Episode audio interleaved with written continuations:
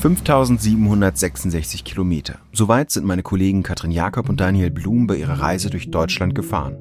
Sie haben die sieben Wahlkreise besucht, in denen CDU, CSU, SPD, AfD, FDP, Linke und Grüne bei der Bundestagswahl vor vier Jahren am besten abgeschnitten haben.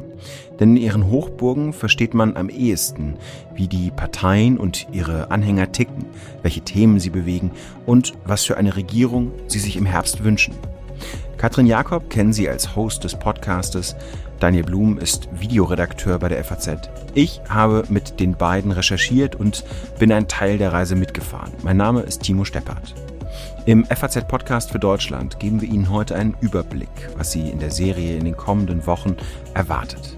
Wir treffen Politiker, die beliebter, also erfolgreicher sind als andere. Wie machen die das? Und was sind die Themen, die die Menschen bewegen? Ich bin Dr. Robin John, Allgemeinarzt in Schönebeck. Das ist 15 Kilometer von Magdeburg entfernt und trotzdem zu weit, um hier Nachwuchs zu finden. Immer mehr Praxen im Salzlandkreis bleiben unbesetzt und Patienten haben lange Wege und noch längere Wartezeiten. Das muss sich ändern. Die besondere Nähe der niedergelassenen Haus- und Fachärzte ist in Gefahr. Was die Gesundheitspolitik jetzt dringend ändern muss, erfahren Sie auf rettetdiepraxen.de. Daniel, wie ist eigentlich die Idee entstanden, die Hochburgen zu besuchen? Ja, also, dass jetzt eine Deutschlandreise ansteht für, also vor einer Bundestagswahl ist jetzt nichts Neues. Die Idee hatten Kathi und ich schon länger.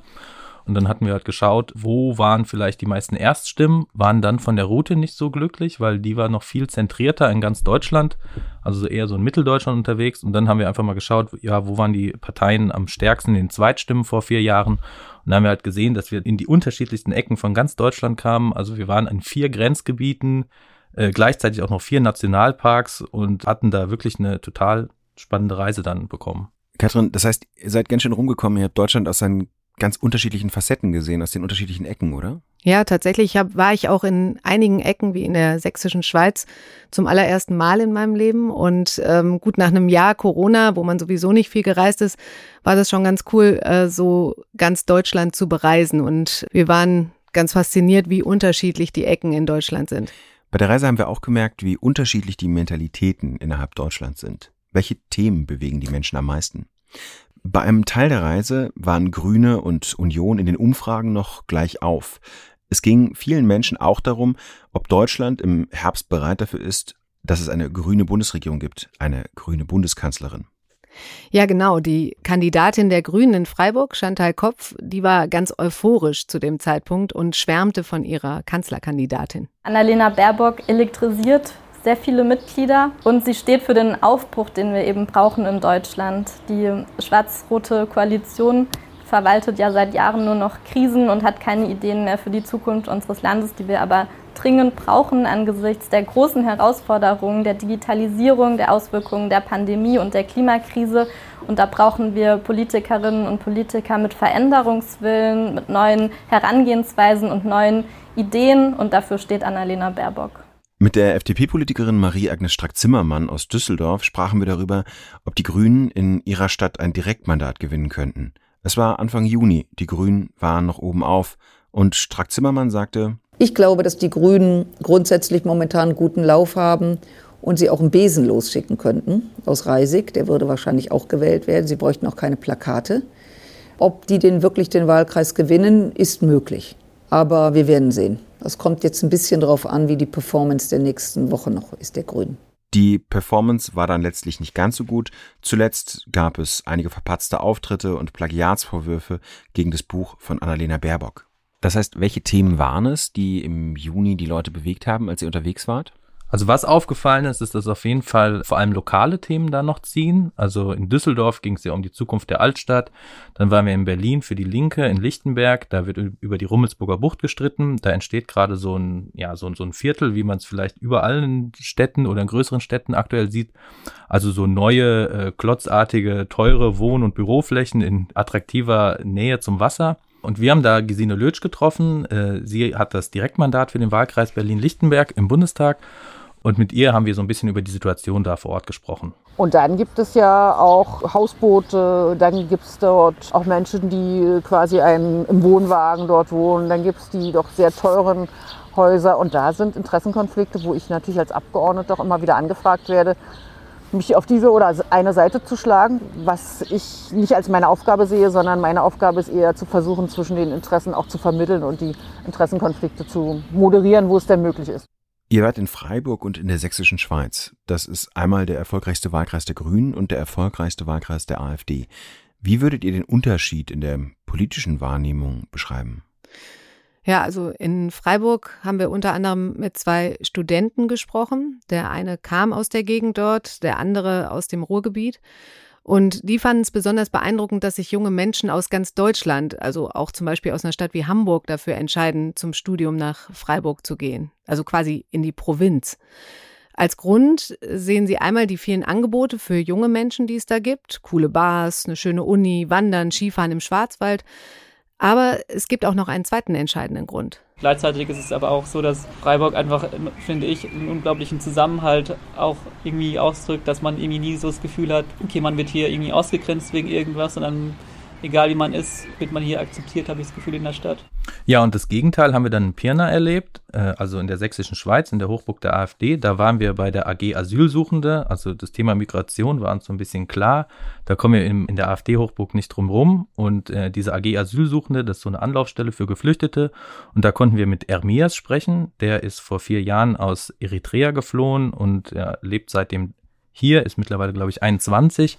Und er hat uns ein bisschen so erzählt, äh, wie er Diskriminierung im Alltag erfährt. Ich habe mal so also manche gesehen, die haben gesagt, scheiße Ausländer. Und dann bin ich hinterher, ich habe gesagt, was ist los, warum sagst du so was? Der hat gedacht, ich kann kein Deutsch und der kann reden mit mir, wie er will. Aber so geht das nicht, habe ich zu denen gesagt. Ja, hier, red mit mir ordentlich, ich habe dir nichts angetan, ich gehe meinen Weg und du gehst auch deinen Weg fertig ist. Aber das ist, das gibt auch bis heute nochmal im Pirna. Das sind jetzt natürlich zwei extreme Beispiele. Ein deutscher Student macht natürlich andere Erfahrungen als ein afrikanischer Flüchtling, aber dennoch zeigen die ja, wie unterschiedlich Deutschland sein kann. Es geht um sieben Wahlkreise in ganz Deutschland. Was hat euch am meisten überrascht? Welches Gespräch ist euch am meisten in Erinnerung geblieben? Ja, ich bin ja großer Karnevalsfan und äh, da habe ich mich natürlich besonders auf das Gespräch mit Jacques Tilly gefreut. Äh, der baut die Motivwagen für den Düsseldorfer Rosenmontagszug. Und äh, wir haben ihn in seiner Lagerhalle getroffen, wo viele dieser Wagen stehen.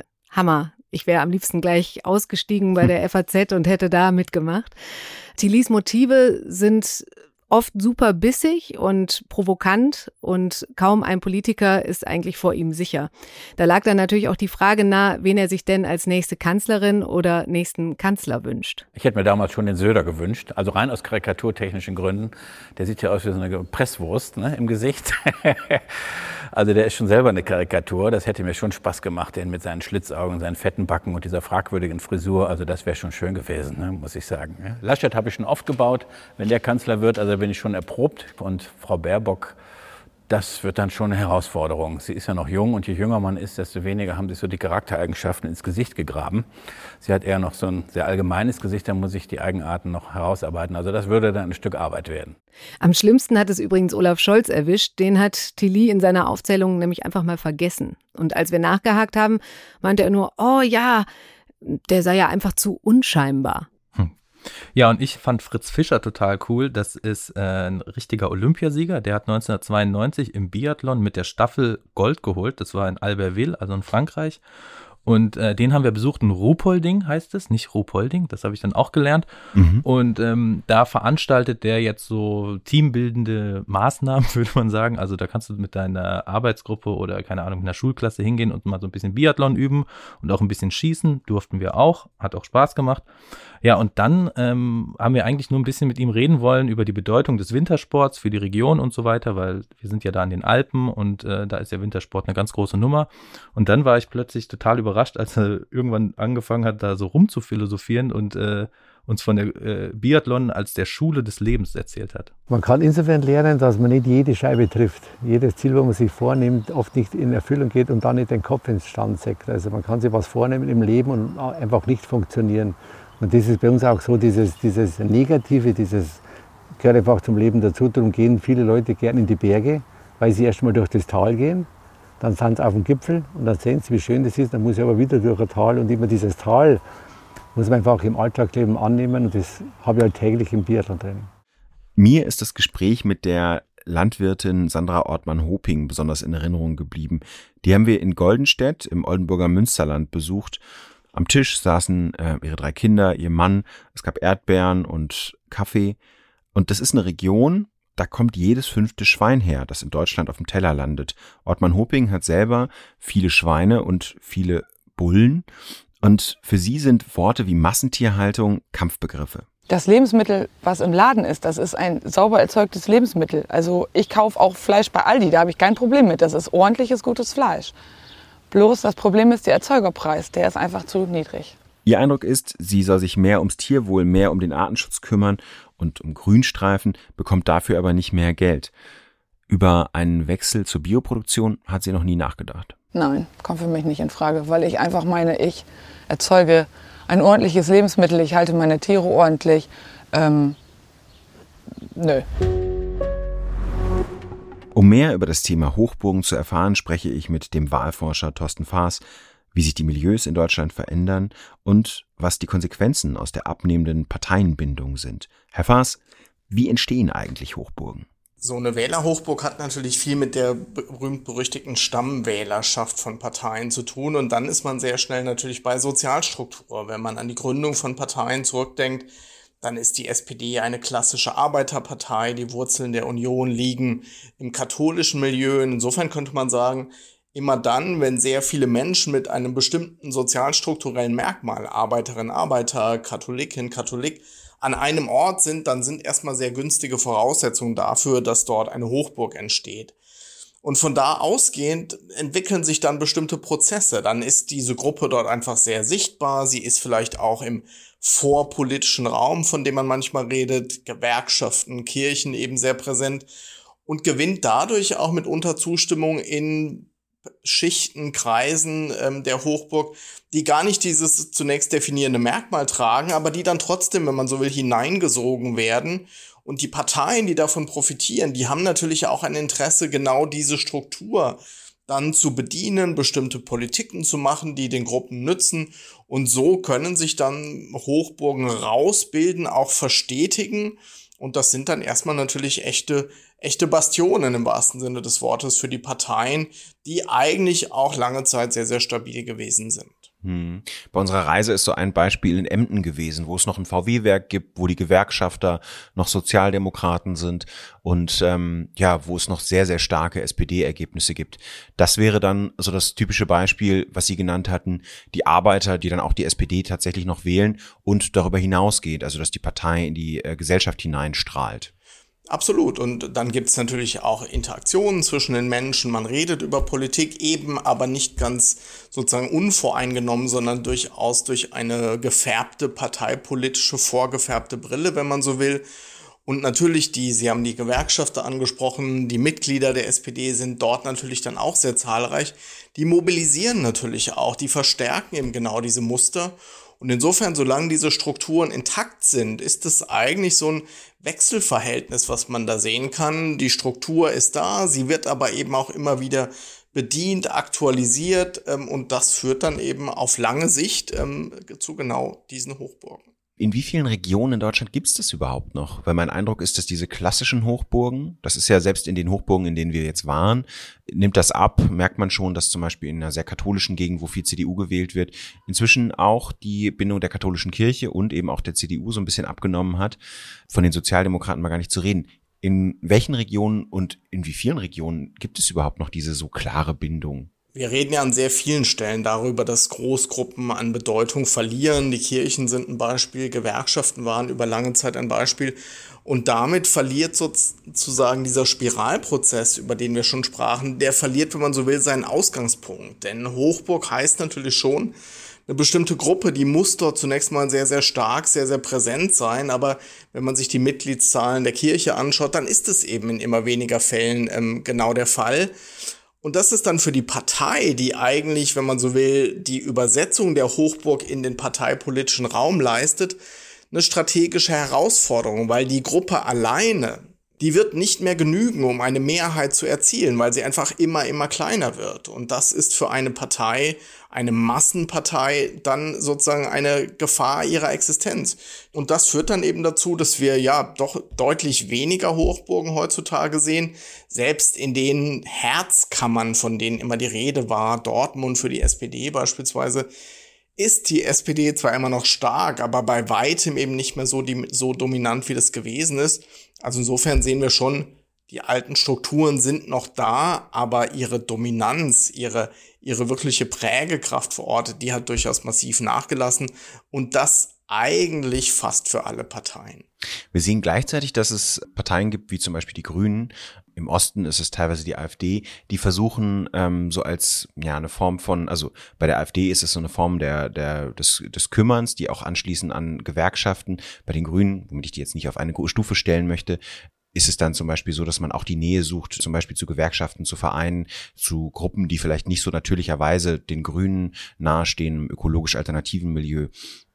Kann man sich so eine Art vorpolitischen Raum als Partei auch wieder aufbauen? Also die Grünen sind ein ganz gutes Beispiel und an diesem Beispiel kann man dann auch zeigen, dass, wenn man so will, die schlichte Tatsache, dass irgendwo eine Partei sehr stark ist, sehr häufig von sehr vielen Menschen gewählt wird, dass das schön ist für die Partei, aber dass das gar nicht zwangsläufig heißt, dass das mit irgendwelchen Strukturen verbunden ist. Die Grünen sind ja zum Beispiel sehr, sehr stark in Universitätsstädten. Trotzdem ist es dort nicht unbedingt erkennbar, was eigentlich jetzt diese Strukturen sind, die sozusagen so funktionale Äquivalente zur Kirche oder zur Gewerkschaft wären. Mhm. Das zeigt dann, dass natürlich auch einfach das, die Verbreitung von bestimmten vielleicht Wertvorstellungen, von bestimmten Einstellungen, bestimmten Interessen, Sichtweisen auf die Welt, die können natürlich auch, wenn sie an einem bestimmten Ort sehr präsent, sehr häufig vertreten sind, dazu führen, dass eine Partei sehr, sehr stark ist. Aber es ist schon ein Unterschied, ob wir jetzt feststellen, die Grünen sind in Universitätsstädten sehr, sehr stark ähm, im Vergleich zur Situation, dass die SPD in, in Arbeiterstädten sehr, sehr stark waren. Das, das Muster, wenn man so will, der Phänotyp ist der gleiche, aber das, was darunter liegt, ist dann doch sehr, sehr anders, weil eben genau dieser, dieser vorpolitische Raum zumindest im Sinne eines engen Verbundenseins mit dem politischen Raum doch nicht in gleicher Weise da ist. Wenn wir quasi aus einem anderen Raum herausdenken, zum Beispiel in den USA ist ja gerne von den Suburbs die Rede, die politisch eine Rolle spielen. Ist es eigentlich in Deutschland so diese Vorstadt, wo die Leute noch einen Carport haben, wo die vielleicht in einer Doppelhaushälfte wohnen? Kann man das eigentlich politisch, also aus dieser Wohnform heraus, weil wir jetzt die Universitätsstadt, das Urbane hatten, kann man das politisch eigentlich irgendwie verorten, dass die aus ihrer Lage heraus, ich fahre Auto, mir ist wichtig, dass ich ein Haus habe, meine Kinder sollen im Garten spielen können, überhaupt, ich habe Familie, ist das so signifikant, dass das eine, eine politische Größe ausmacht, dass dort sich vielleicht auch bestimmte Parteien besonders stark widerspiegeln? Die Situation ist natürlich anders als in den USA, weil es einfach äh, letztlich auch ein ganz anderes Parteiensystem ist, was erstmal die Herausbildung von, von Hochburgen dann auch erschwert, gerade in dem Maße auch, in dem mehr neue Parteien sich, sich durchaus etablieren können. Aber trotzdem kann man natürlich schon sagen, und dafür muss es ja letztlich logischerweise auch Gründe geben, wenn ich eben gesagt habe, Universitätsstaat oder wir generell auf der Ebene von Städten sprechen, dann ist es eigentlich die falsche Ebene, weil wenn man mal in der Binnendifferenzierung sich eigentlich jede deutsche Großstadt anschaut, dann wird man dort frappierende Unterschiede finden. Das betrifft die Wahlbeteiligung, die in manchen Stadtvierteln viel, viel höher ist als in anderen äh, Stadtvierteln. Aber in der Konsequenz finden Sie auch, wenn Sie auf Berlin beispielsweise schauen, ja sehr, sehr unterschiedliche Direktmandate oder Parteien, die erfolgreich Wahlkreise holen. Insofern heißt es ja sofort, da muss es irgendwas geben, was in diesen Wahlkreisen, in diesen Stadtvierteln irgendwie prägend ist. Und dann schließt sich eigentlich doch der Kreis wieder so ein bisschen, weil in diesen Stadtvierteln begegnet man sich natürlich auch, tauscht sich aus, lernt bestimmte Meinungen vielleicht eher kennen als andere. Da gibt's dann eben auch eine gewisse gewisse Zivilgesellschaft oder eine Vereinsstruktur, wo man eben auch vielleicht auf bestimmte Meinungen häufiger trifft als in anderen Kontexten. Und natürlich ziehen auch manche Leute in manche Viertel. Also insofern all das, all diese Mechanismen führen dann doch zu einer, zu einer Vielfalt von sehr kleinräumigen Hochburgen, könnte man fast sagen, die aber trotzdem zugleich in der, in ihrer, in ihrer Dominanz bei weitem nicht mehr da liegen, ähm, wo, wo wir früher vielleicht mal gelegen haben, zumindest in den extremen Hochburgen, was ja teilweise so in den Bereich von 50, 60, 70 Prozent gegangen ist. Das finden Sie eigentlich heutzutage, selbst wenn Sie sehr kleinräumige Bezirke angucken, ähm, so nicht mehr. Wir haben schon darüber gesprochen, die Parteienbindung nimmt ab, aber steigt dadurch die Bedeutung des Kandidaten vor Ort oder schlagen sich einfach solche bundesweiten Trends auch bei der Erststimme stärker durch, dass die Grünen, selbst wenn die Kandidatin nicht bekannt ist, trotzdem ein starkes Ergebnis in einem Ort erzielen und womöglich dadurch zufällig ein Direktmandat gewinnen? Also erstmal ist mehr Raum einfach für aktuelle situative Einflussfaktoren, wenn die Parteibindungen so als Trägheitselement ähm, schwächer werden. Ob das jetzt die lokale Ebene ist, ob das die Bundesebene ist, ähm, das ist, wenn man es abwägt, dann doch letztlich wahrscheinlich eher die Bundesebene. Die, die Studien, die es gibt, was Bekanntheit gerade von, von neuen Direktkandidatinnen und Kandidaten betrifft, die zum ersten Mal irgendwo antreten, ähm, das ist schon mitunter sehr, sehr bescheiden, was da an Bekanntheit vorliegt. Selbst Annalena Baerbock kannten ähm, sozusagen kurz vor ihrer Nominierung zur Kanzlerkandidatin äh, etwa die Hälfte der Deutschen. Also die Bekanntheit ist für einen Politiker ähm, und eine Politikerin überhaupt keine Selbstverständlichkeit. Und insofern gibt es diese lokalen Hochburgen, die auch was mit Personen zu tun haben. Die kennt man dann aber. Aber gerade in diesen Tagen erleben wir ja auch, dass, dass einfach Themen von irgendwoher gesetzt werden, bundesweit diskutiert werden und auch damit natürlich Einfluss auf Wahlergebnisse haben, weil je nachdem, was wir gerade als Thema diskutieren, ist es eben eines, in dem vielleicht die eine Partei als kompetent angesehen wird, aber das nächste Thema mag in der Hinsicht genau anders sein und da gilt plötzlich Partei B als die kompetente. Also insofern diese Fluktuation, die wir sehen, dafür ist erstmal mehr Spielraum da.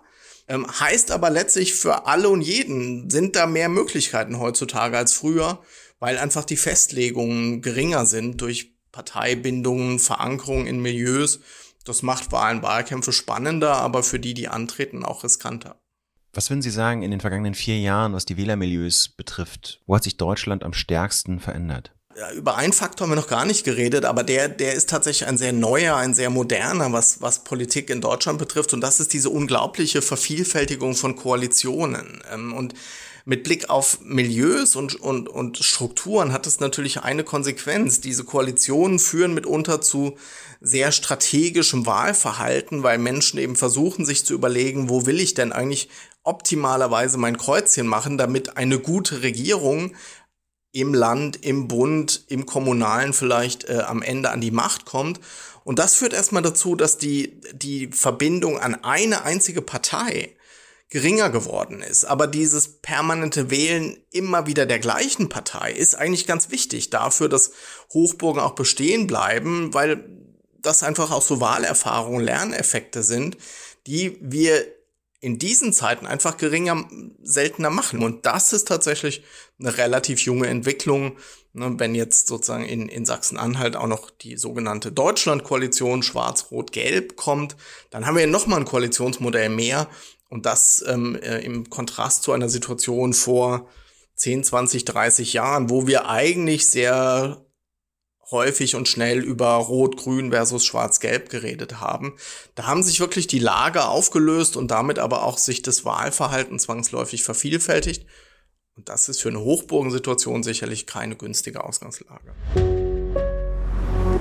Bei mir im Studio sind jetzt wieder Katrin Jakob und Daniel Blum, natürlich mit angemessenem Abstand. Um die Vergleichbarkeit sicherzustellen, Daniel, haben wir uns ja an den Zweitstimmenergebnissen orientiert. Trotzdem hatten wir es auf der Reise fast durchweg mit Politikern zu tun, die ihr Direktmandat gewonnen haben, die also besonders erfolgreich beim Wähler sind. Gab es Politiker, die du als exemplarisch bezeichnen würdest? Ja, auf jeden Fall. Also das kann man so sagen. Ähm, wir haben Peter Ramsauer von der CSU in seinem äh, Wahlkreis Traunstein-Berchtesgaden getroffen und der hat tatsächlich achtmal in Folge das Direktmandat geholt und tritt jetzt auch natürlich zum neunten Mal an. Alle politische Kraft eines politischen Mandates geht vom Wahlkreis aus. Und wer das vergisst, ist schnell weg vom Fenster. Das habe ich auch schon einige Male erlebt. Wer meint, er könne aus dem Wahlkreis zunächst mal kometenhaft aufsteigen in eine atemberaubende galaktisch-politische Umlaufbahn gehen, verglüht oft sehr schnell. Habe ich alles erlebt. Und drin immer Boots on the ground heißt es im Militärischen. So behält man ein Land und so gewinnt man eins. In Kloppenburg-Fechter hat Silvia Breer das beste Unionswahlergebnis bundesweit erzielt, 57 Prozent. Wahnsinn in diesen Zeiten. Ihr Erfolg im Wahlkreis hat auch dazu geführt, dass sie stellvertretende CDU-Bundesvorsitzende wurde. Trotzdem war sie relativ bescheiden, was ihr Zutun zum Erfolg betraf. Ich glaube, es liegt dann am Ende weniger an mir, sondern einfach an der ganzen Geschichte dieses Wahlkreises und auch an der Geschichte der CDU in diesem Wahlkreis. Die Leute haben in Kloppenburg-Fechter einfach immer CDU gewählt. So hat man es uns zumindest erzählt. In der Zeit vor Breer waren es manchmal sogar mehr als 60 Prozent. In das Milieu aus Kirche, Bauernhof, Schützenverein nehmen wir sie in einer Folge mit, um das Zusammenspiel zu erklären. Hm, und ganz im Norden, Aurich-Emden, das ist ja die SPD-Hochburg, da kann sich Johann Saathoff ganz auf die Gewerkschaften verlassen. Er sitzt für die SPD im Bundestag und tritt wieder an als Direktkandidat. Und da wurde schon ganz deutlich, worauf es ankommt. Er hat uns dann auch sein Erfolgsrezept verraten. Mein Erfolgsrezept ist, dass Wahlkampf nicht drei Wochen vor der Wahl anfängt, sondern am Tag nach der Wahl. Dass man aus der Mitte der Gesellschaft kommen muss und ansprechbar sein muss. Man darf nicht abheben, sondern man muss mit den Menschen Gemeinsamkeiten haben. Ich sag, halb Ostfriesland hat meine Handynummer, äh, bin ansprechbar rund um die Uhr.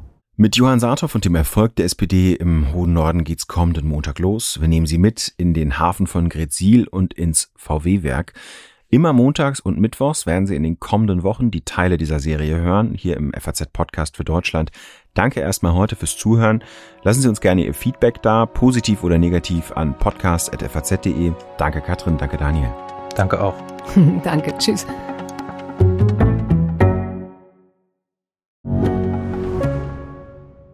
Ich bin Dr. Robin John, Allgemeinarzt in Schönebeck. Das ist 15 Kilometer von Magdeburg entfernt und trotzdem zu weit, um hier Nachwuchs zu finden. Immer mehr Praxen im Salzlandkreis bleiben unbesetzt und Patienten haben lange Wege und noch längere Wartezeiten. Das muss sich ändern. Die besondere Nähe der niedergelassenen Haus- und Fachärzte ist in Gefahr. Was die Gesundheitspolitik jetzt dringend ändern muss, erfahren Sie auf rettetdiepraxen.de.